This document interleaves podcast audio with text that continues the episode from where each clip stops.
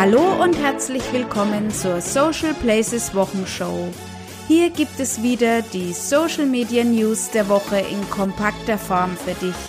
Mein Name ist Andrea und ich freue mich, dass du hier bist. Auch diese Woche halten die Social Media Plattformen wieder News für uns bereit. Und dann geht es gleich mal los mit Facebook. Facebook hat diese Woche für einen kleinen Aufschrei in der Netzgemeinde gesorgt. Die Nachricht, dass ab dem 17. Juli die Änderungen in der Link-Vorschau nicht mehr möglich sind, hat nicht jeden gefallen.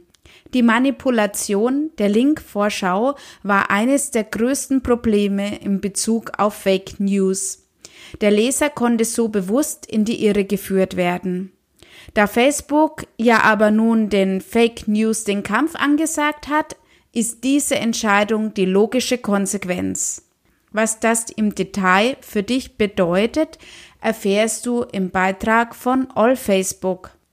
Wenn du Website-Besitzer bist, solltest du zukünftig genauer darauf achten, welche Daten und Bilder Facebook von deiner Website verwendet, wenn diese in Facebook geteilt wird. Dies kannst du ganz einfach überprüfen, indem du die entsprechende URL im Facebook Debugger eingibst. Den Link dorthin findest du, wie übrigens alle Link-Empfehlungen dieser Episode, in den Show Notes.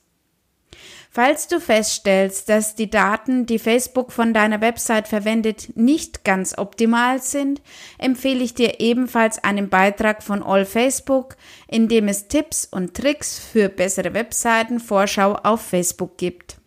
Und nach dieser Neuigkeit überlegt man sich als Seitenadmin natürlich, was sich Facebook als nächstes für uns einfallen lässt. Um die Gemüter etwas zu beruhigen, gibt es diese Woche gute Neuigkeiten für Werbetreibende auf Facebook.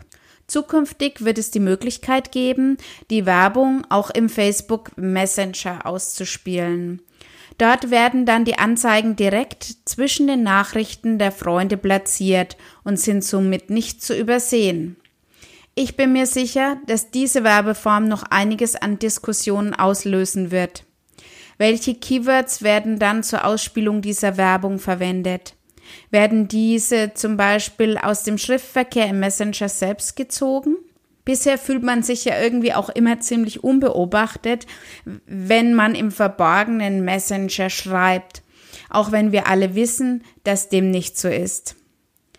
Diesen Gedanken kann ich noch weiter ausdehnen. Wie sieht es dann mit der Facebook-Tochter WhatsApp aus?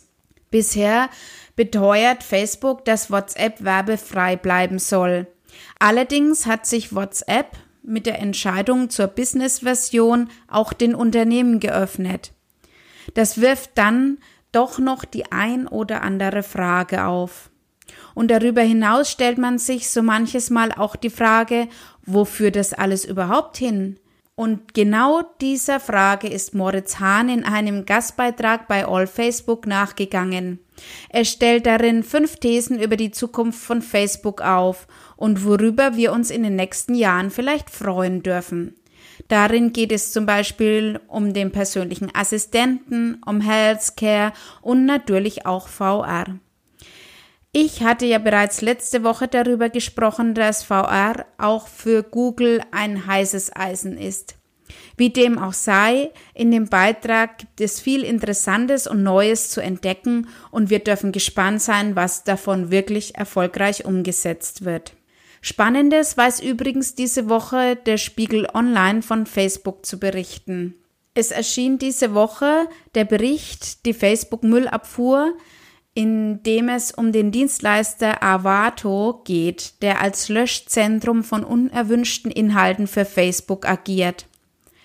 Anderthalb Jahre hatte das Team auf einen Termin in der von der Öffentlichkeit hermetisch abgeriegelten Einheit gewartet und nun war es soweit. Dort bei Avato gibt es 700 Mitarbeiter, die täglich unter anderem mit Kinderpornografie, Tierquälerei und Tötungen konfrontiert werden. Zum Ausgleich dafür gibt es Yogakurse und einen Feel-Good-Manager. Ich kann das, was mir alles durch den Kopf geht, wenn ich so einen Artikel lese, gar nicht in Worte fassen. Dennoch ist es etwas, was wir, so finde ich jedenfalls, nicht verschweigen dürfen. Neben den vielen positiven Möglichkeiten hat Facebook leider auch seine Schattenseiten. Sie gehören aber ebenfalls dazu und deshalb bringt es auch nichts, die Augen davor zu verschließen. Erst dann wird es auch langfristig vielleicht möglich sein, diese zum Positiven zu verändern. So, aber wir bleiben noch ein bisschen im Facebook-Universum und wenden uns der Facebook-Tochter Instagram zu. Hier gibt es diese Woche eine gute und eine schlechte Nachricht. Ich mache mal die negative zuerst, damit wir uns dann wieder den positiven Dingen unseres Social-Media-Daseins zuwenden können. Instagram hat zunehmend mit Fake-Ads zu kämpfen.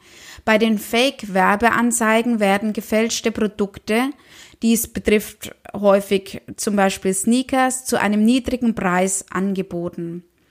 Natürlich verärgert diese Tatsache die User und setzt das Vertrauen in Instagram-Werbung aufs Spiel. Aber auch die kopierten Marken selbst erleiden so einen immensen Image-Schaden. Instagram wird dieses Thema ernst nehmen müssen, weil es letztlich auch die großen Marken sind, die selbst auf Instagram in Werbung investieren. Und nun aber wieder zu den schönen Dingen des Social Media Lebens.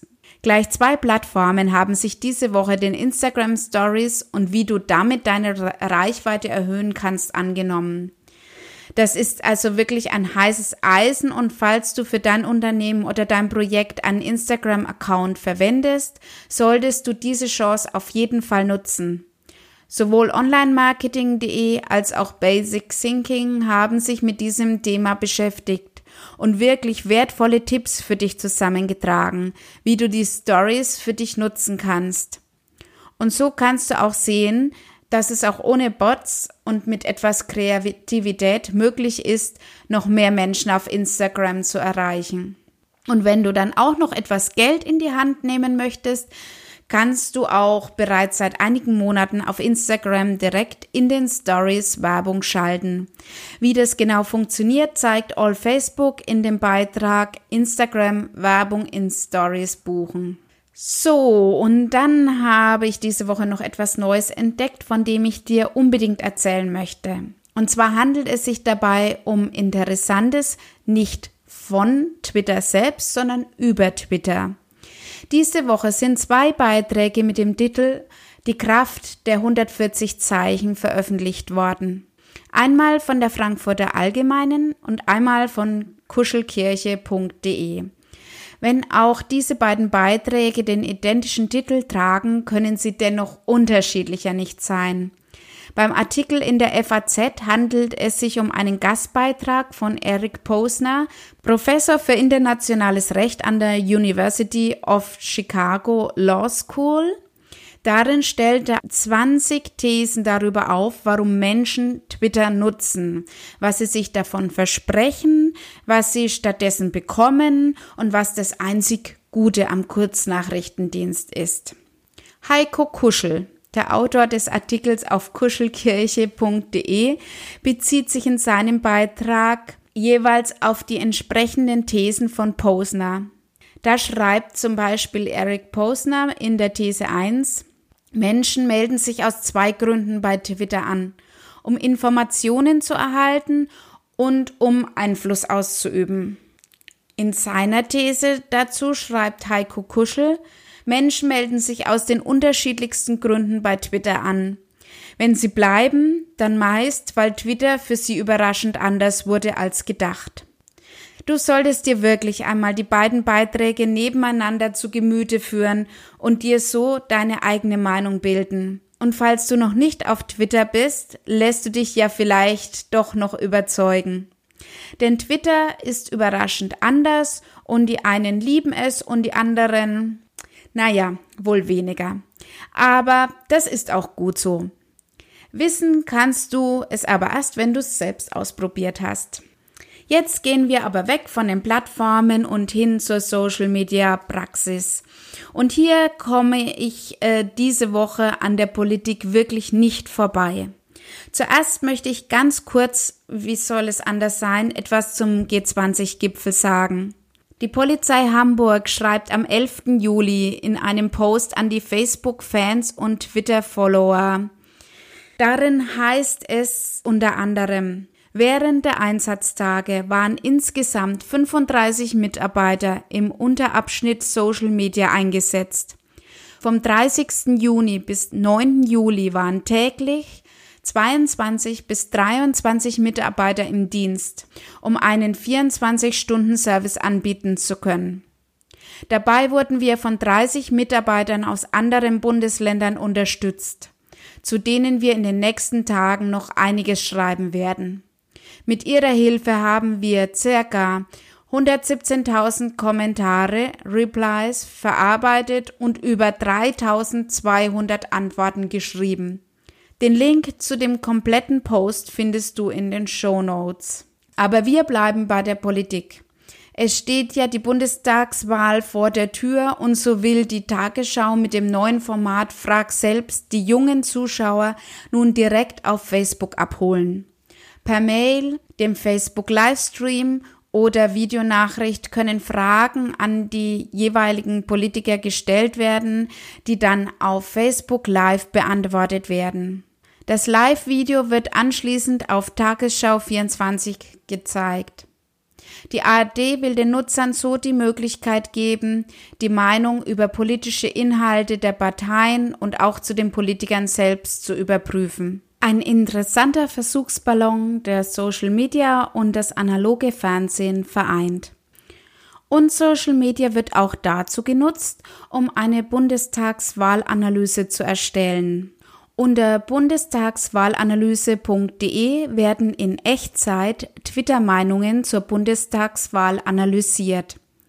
Es sollte sich auf jeden Fall lohnen, einen Blick dorthin zu werfen, vor allem unter dem Gesichtspunkt, dass Twitter bei vergangenen Wahlen, zum Beispiel in den USA, keine unerhebliche Rolle gespielt hat.